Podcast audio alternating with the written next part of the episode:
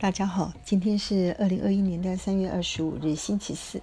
今天六十加的日常要跟大家分享的是六十加六十加到九十加，你需要一个安心宅。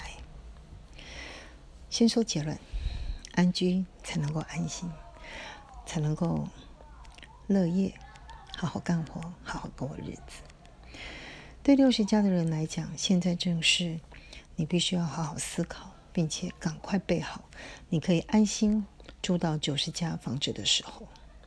因为啊，如果你七十家才开始看房子，大概很累吧。大家跟分享一下，为什么一定要做这件事情？我来跟大家分享一个大家必须面对的数据。第一个，台湾的平均寿命是八十点九岁，男性平均七七点七岁，女性八四点二岁。那台北市的平均寿命呢？八三点九，也就是说，比台湾的平均寿命多了三年。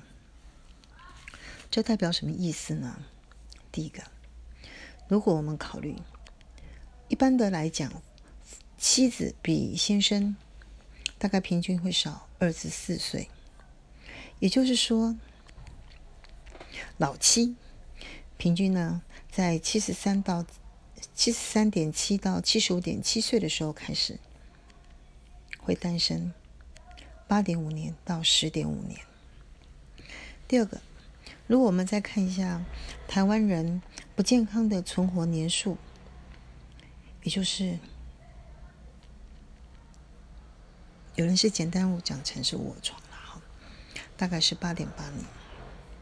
也就是说，男性在六。八点九岁开始，女性在七五点四岁开始，可能会因病或者意外，变成缺乏生活自理能力。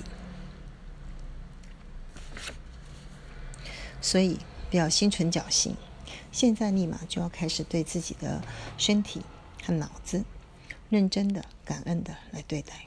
当然，对于精子也是，就是你钱的问题。对于七十加到再见的那一天要住的地方，一定要好好的思考，并且立马付诸行动才好。那么，六十加到九十加要住的安心宅，必须要具备什么条件呢？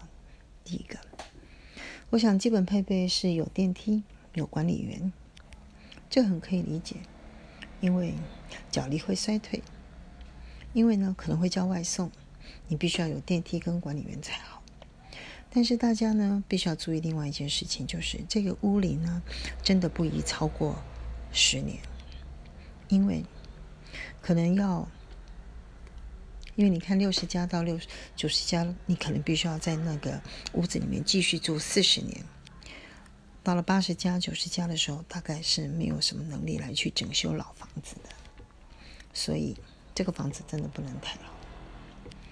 那跟大家分享的另外一个重点是所有权。强烈的建议，每一个女人呢都要有自己的房子，这个很可以理解吧？第一个，到了七十三点七岁才单身的女人，你大概不容易租到房子吧？那个时候应该也没有娘家可以回去了，自己的小孩也还在。奋斗自己的人生，我想，身为母亲，确实不能打乱孩子的生活，所以一定要先做好防护罩。对于老病这两个字，就已经是非常难的两件事情了。如果再加上穷的话，那真是难呐。这个时候的长寿，就变成是一种诅咒了。好，先跟大家分享到这里以上。我会陆续再跟大家谈一些蛮重要的事情。